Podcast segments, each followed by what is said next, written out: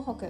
このポッドキャストでは宮城を愛するバイリンガルのタマが心身ともに健康第一をモットーに宮城海外生活日々の学びを気ままにお話ししていきます。おはようございます。タマです。皆さん今日はお元気でしょうか？はい、えー今日はですねグアムの遺跡に親近感を持ったっていうことについてお話をしていくんですけれどもグアムにラッテストーンっていう遺跡があるんですね。うん、でこれを知ってるっていう方とか見たことがあるっていう方は結構いると思うんですけどもグアムに行くとそのラッテストーンっていうものの形をしたお土産物だったりとかが結構見れると思います。はい、でこれが何なのかっていうと、まあ、サンゴ礁とかの石で作られたあの巨石遺跡っていうふうに言われています。はい、でこの形がですねキノコみたいな形をしていまして、うん、柱みたいな部分があって、まあ、上がちょっと柱よりもちょっと大きいものがついている。で一番上がフラットな状態になってるものなんですけども、うん、あの昔9世紀とか15世紀ぐらいにあの住居部分の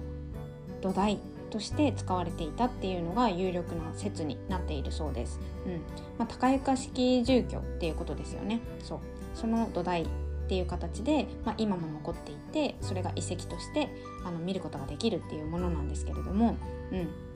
この独特な形があの見ていてですね、まあ、親近感があるというかなんかこう、まあ可愛らしい形だなとか、うん。あの馴染みがある形みたいな感じで思ってたんですけれどもそれがですね宮城の伝統工芸品のこけしに似ているなっていうのにあの最近やっと気づきましてそう。それに気づいた瞬間からもうねラッテストーンにもちょっと親近感が湧いて愛着もなんなら湧き始めちゃうっていうあの単純な心理状況に今なってるんですけどもそう。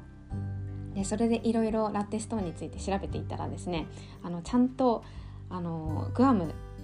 政府の観光局サイトにも書いてありましてこけしのようなユニークな形をしたラッテストーンっていう風な説明で書いてあったんですね。うん、で全然気づかなかったと思ってそうなのでちょっと今回はあの前回行った時にはそういう見方で見なかったので、うん、次回グアムに行った時にはよりこけしに近いラッテストーンっていうのをあの探す旅とかもしてみようかなって思っています。はい、でこけしについてはですねあの説明するとちょっとあの種類とか長くなると思うので、うん、次回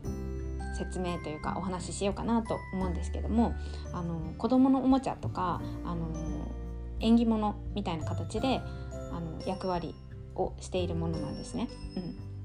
でラッテストーンっていうのはあの人々の暮らしの部分を物理的に守るとかあの支えるものですよね。うん、でこういうふうに考えるとどっちもこう人の暮らしに寄り添うとか人に寄り添うものとしても共通点があるなっていうふうに思いました。うん、でこけしもねこう柱みたいな部分があって頭がちょっとポコンってなってるっていうのも同じなので、うん、本当に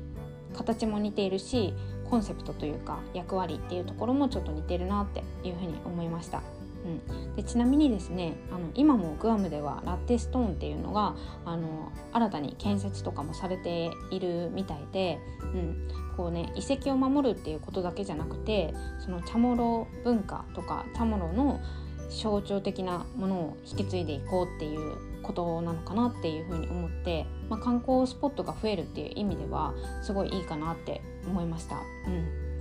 まあ、ただね、あのーまあ、コロナの状況とかもあって結構グアムは危機的な状況なのでそう本当に早く、うん、国同士行き来できる世界になってほしいなっていうふうに思っています。はい